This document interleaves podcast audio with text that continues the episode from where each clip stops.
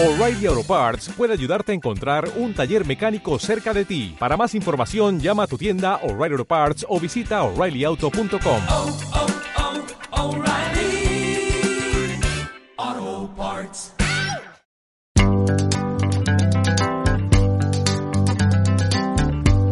We're caught in a trap. I can't walk out because I love you too much, baby. Why can't you see what you're doing to me? Hola a todos y bienvenidos un día más a Críticas. Continuamos analizando las películas nominadas en la categoría de Mejor Película a los premios Oscar de este año. Y si en el último podcast hablábamos de la tan controvertida Toda la vez en todas partes, hoy hablamos del biopic por excelencia de este año, que no es otro que Elvis. Dirigida por Baz Luhrmann, director de películas míticas como Moulin o El Gran Gatsby, quien con su estilo inconfundible nos muestra la vida y carrera del rey del rock, profundizando en la persona detrás del mito. Un joven cantante de Memphis.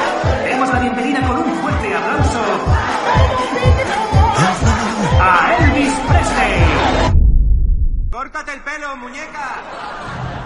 En ese instante vi cómo ese joven delgaducho se transformaba en un superhéroe. A ver, para mí Elvis es un biopic que no es un biopic al uso y no sé si eso es bueno o malo porque hemos visto biopics últimamente como muy al uso, como por ejemplo el de Aretha Franklin que fue una castaña tremendísima porque es como biopics que son como muy lineales, te ponen la sucesión de mm, hechos relevantes de la vida del artista simplemente y ya está. Y ahí te va todo y disfruta un poquito de las canciones entre medias que van saliendo y ya está.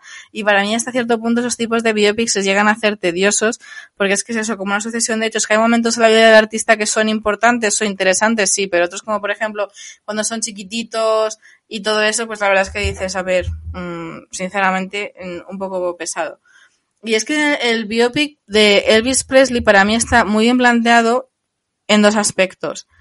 Primero, que es que es eso, no, te, no es lineal desde el principio, digamos. No se, te cuenta su infancia, pero solamente los elementos que son importantes y de manera muy rápida. Primero, que es eh, que era un gemelo de eh, que nació siendo el gemelo de un bebé que, que, murió, entonces que eso en su familia estaba muy impregnado.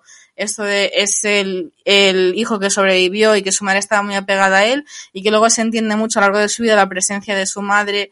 Eh, y luego segunda parte, segundo elemento de su infancia, pues eso, eh, cómo nació su amor por la música y que además es una cosa muy importante porque es que su amor por la música nació oyendo gospel y que es precisamente lo, el estilo tan marcado de él, que es rock en estilo como muy de gospel. Entonces, lo único que te cuentan de su infancia, además muy rápido, son esos dos elementos, pero que son absolutamente necesarios para luego entender lo que es la vida de Elvis Presley, la carrera de Elvis Presley. Entonces, por ese punto, yo sobre todo que la, las partes de la juventud del artista yo las paso francamente mal, se agradecen. Eso por una parte. Y luego, ¿por qué no digo que es un biopic al uso? Porque para mí es un biopic que se ha planteado constantemente entre el bueno y el malo. Es un biopic, la vida de Presley está contada desde el punto de vista de un tercero, que es el del coronel Tom Parker, que es el manager de Elvis Presley toda su vida y que le explota y casi le lleva a la muerte.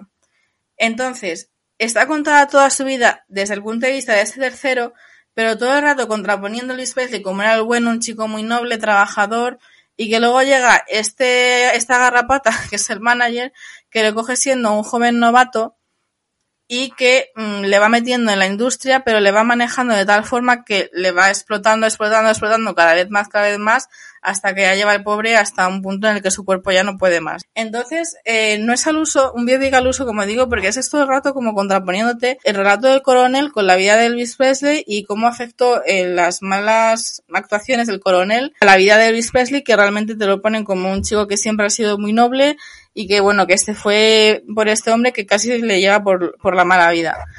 Pero claro, esta, esta, como digo, este planteamiento del biopic para mí tiene pues eso, como un punto negativo, que es que es para mí el coronel está como demasiado presente en todo el biopic. Parece casi que te están hablando de la vida del coronel, que justamente que era un hombre que había mentido sobre sus orígenes, de dónde venía. Hay aspectos de la vida que se centran en el coronel y que es que para entender a Elvis Presley y la carrera de Elvis Presley me da un poco igual. Es que parece casi a veces que te están contando la vida del coronel o lo que hizo el coronel con Elvis Presley y no se centran en contarte la vida de Elvis Presley solamente desde su punto de vista, desde el punto de vista de él, del propio Elvis. Entonces, bueno, no es un biopic al uso, pero es un biopic que funciona muy bien porque tienen al maravilloso director a Baz Luhrmann, que lo hace todo muy dinámico, se suceden muy rápidamente las escenas con una edición muy buena en muchos casos que pasa de una escena a otra rápidamente, movimientos de cámara muy rápidos. Em, entonces te la vas tragando muy bien, muy fácil. O sea, eso también ayuda mucho la dirección, que le pone mucho luz, le pone mucho color y, y, sobre todo eso que la hace muy dinámica, a veces hasta cierto punto demasiado, porque pasa de una escena a otra y no te cuenta muy bien a, veces muchos aspectos, pero bueno, lo suficiente como para que más o menos te vayas enterando cada paso que dio en su vida, eh, pero sin detenerse demasiado en ellos para no aburrirte, aunque a veces, como digo, es como demasiado rápido y dices, vale, pero ¿por qué me cuentas esto? ¿Qué significa esto? ¿O por qué de aquí pasamos aquí? ¿Qué sentido tiene? Pero bueno, en general un biopic no al uso, pero que en su conjunto funciona. Estamos de acuerdo en todo, creo raro, pero estamos de acuerdo en todo. Para mí todos los mmm, biopics se parecen entre sí, para mí todos, es decir, en la estructura, es decir, te cuentan su infancia, que lo pasaron mal, que todos salen desde, nacen desde cero, con mucho esfuerzo, mucho trabajo, presiones, eh, prohibiciones. Eh, entonces, para mí es un biopic como los demás en cuanto a los orígenes. Si te das cuenta, los orígenes te lo pasa todo como muy rápido. Además, te lo ponen como con escenas de cómic que pasa de una escena a otra para que sepas exactamente él cómo nació, eh, los orígenes de sus padres, que si su padre estuvo en la cárcel, te lo ponen con, viñetas de cómic, que también es una solución muy creativa, para mostrártelo pues eso como un cómic todo muy breve, que pasa, que pase, pues esta su infancia y de dónde viene, y ya está, y a partir de aquí te pongo lo interesante que es cuando él empieza a cantar y cuando él empieza a despegar. Sí, pero me refiero a que es más importante lo que viene después, es decir,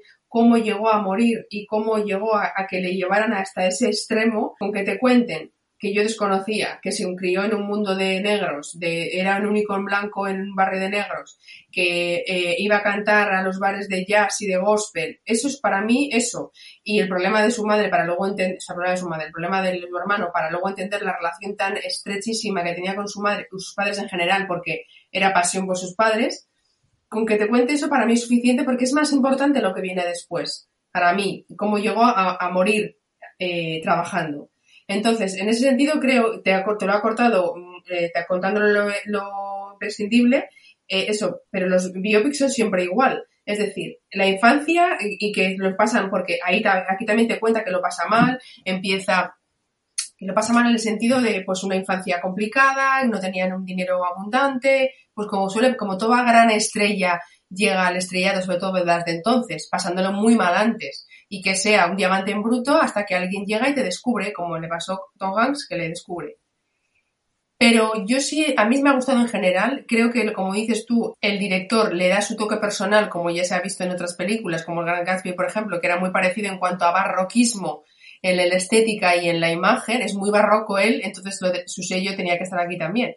Entonces quizás las transiciones son mareantes, ahí la dirección para mí es quizás demasiado mareante cuando cambia de escena tan rápido y de esa manera, y hubiera puesto, cosa que sí disfruté en el, en el biopic de Winnie Houston, las canciones enteras. Mm. Pónmelas enteras. Porque un show de Elvis Presley es para ver entero. O sea, es digno de ver entero y absolutamente todos sus movimientos, todo su espectáculo desde que empieza, se sube al escenario hasta que termina la canción. Ahí yo eché de menos la canción, las canciones enteras, aunque sean las más importantes de él, yo las hubiera puesto enteras.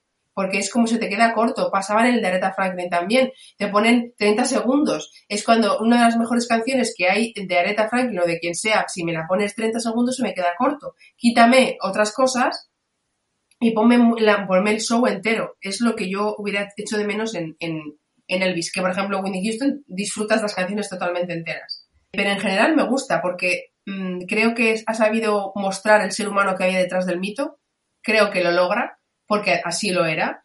Eh, era un tío trabajador, eh, quería, aportar a la industria, quería hacer cosas nuevas que no le dejaron, pasión por su familia, por su mujer, Eh, o sea, creo que enseña muy bien, hombre, obviamente, está Priscila de por medio que ha ayudado a hacer la, la obra, la película, ¿no? En ese sentido lo ha hecho bien, o sea, está muy bien que muestre el ser humano que había detrás, cosa que otros biopics igual no lo muestran, no, porque quizás no la persona no lo merecía, porque no era tan buen ser humano.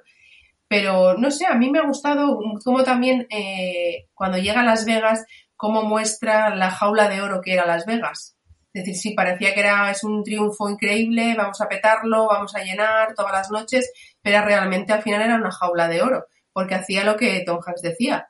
Eh, ahora vamos a hacer cinco actuaciones y si no aguantas te tomas esta pastilla, eh, no vas a hacer gira porque yo no quiero. O sea, creo que muestra muy bien todo lo que, todo lo que era Hollywood en aquel entonces, pero a la vez demuestra la autenticidad de él, lo que él quería. Yo quiero ser, yo quiero cantar esta música porque es lo que me gusta a mí, es con lo que yo he crecido. Yo no quiero vender discos, yo quiero enseñar mi música. O sea, a la vez, a la vez que muestra el director o que quiere mostrar cómo era Hollywood en aquel entonces eh, y cómo era su personaje, a la vez eh, creo que esas dos cosas están muy bien encajadas. Es decir, enseño cómo era el mundo tan feroz y cómo era él, cómo era su... Yo quiero ser auténtico. Para mí muestra la autenticidad de Elvis Presley que no le dejaron mostrar.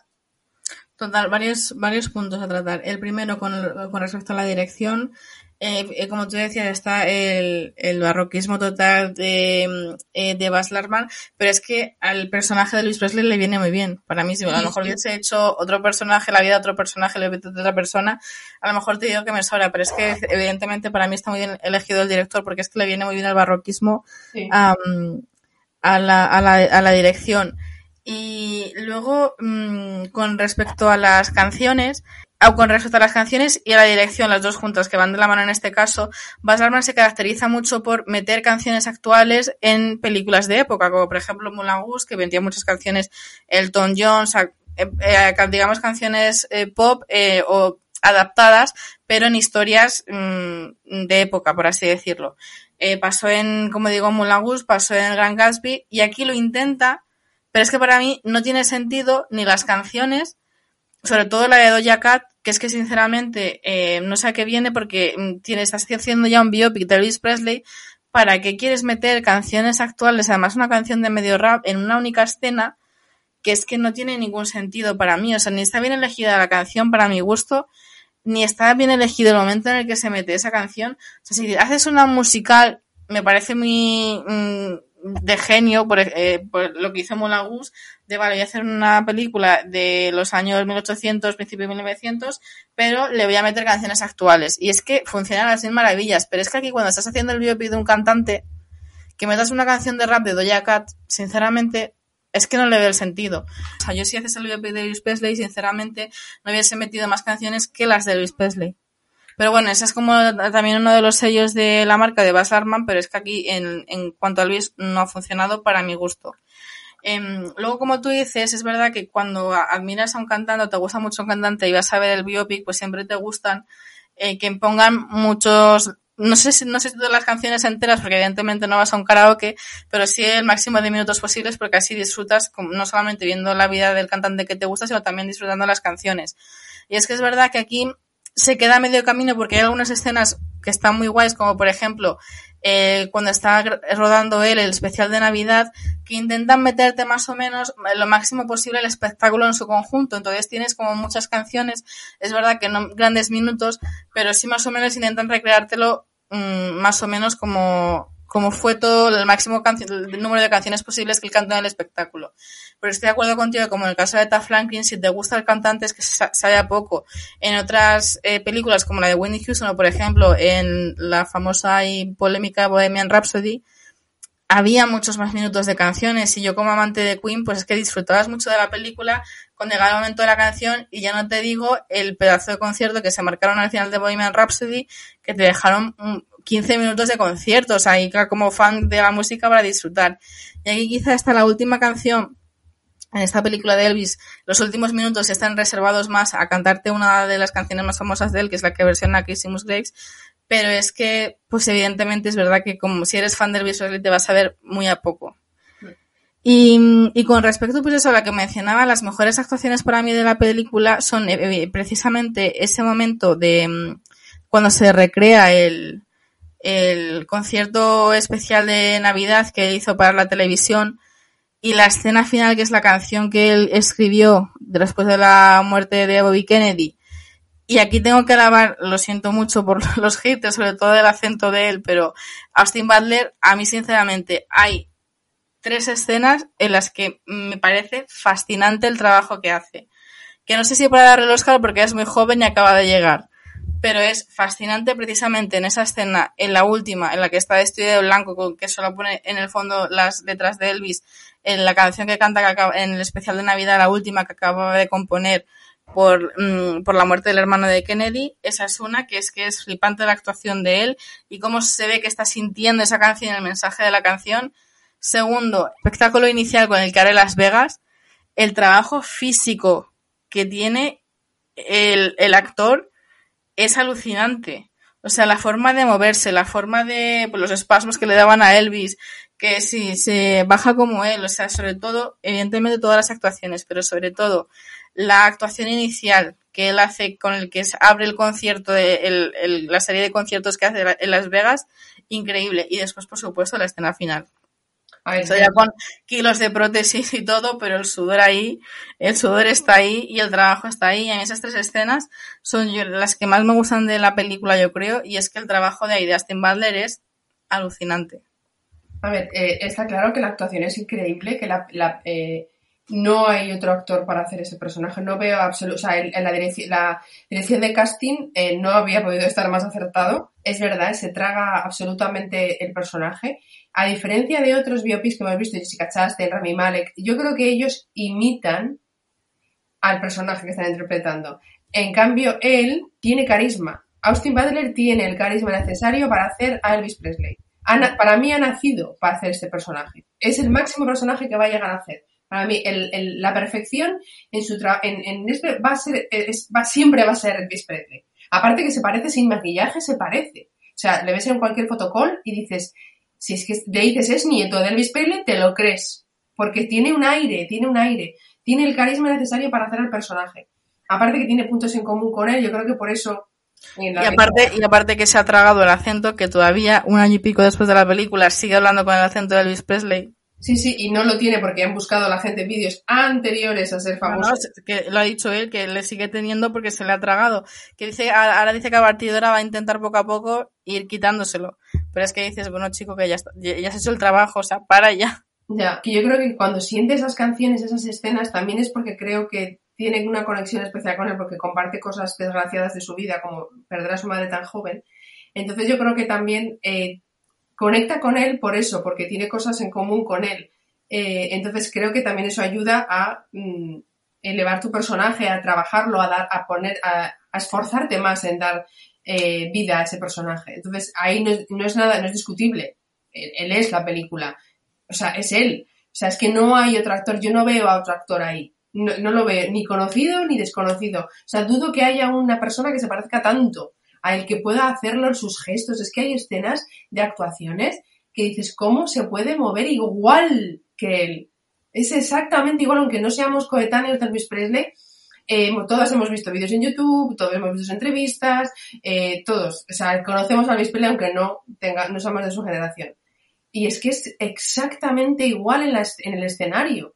A ver, el y es, es más difícil porque al final son más cosas. En un tienes que controlar la voz, los gestos de la cara, de las manos, la cadera.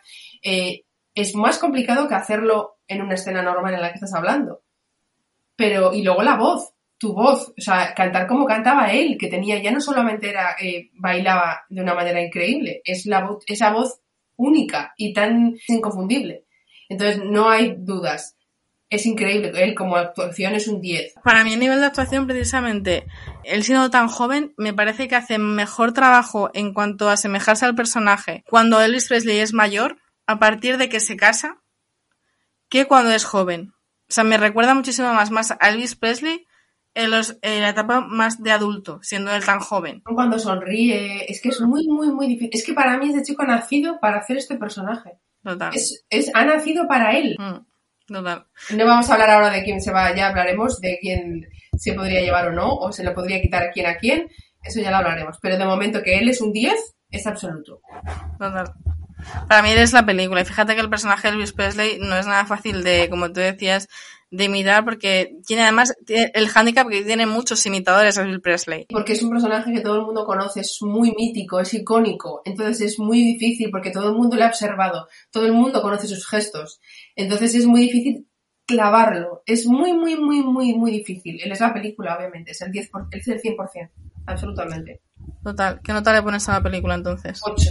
8 por, por, no le pongo el 10 porque quizás las transiciones, lo que he dicho antes, transiciones y los cambios de sonido son demasiado a veces machacantes. Y porque mm, no me deja disfrutar de las canciones enteras. Eso ya es un punto muy negativo. A ver, yo le pongo un 9.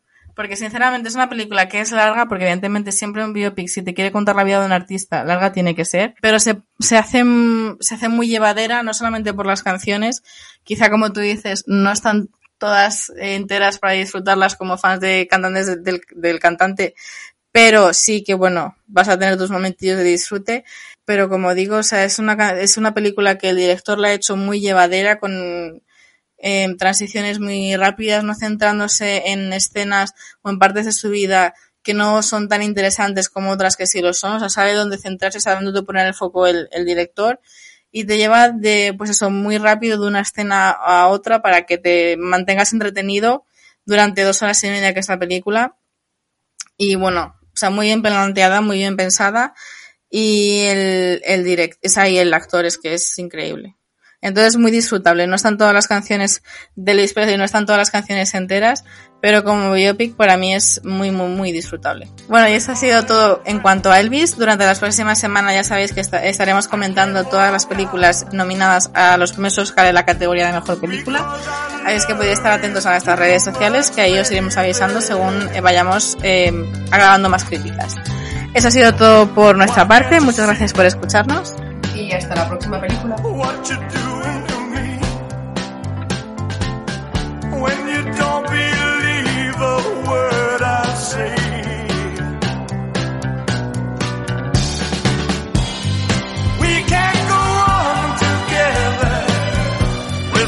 should.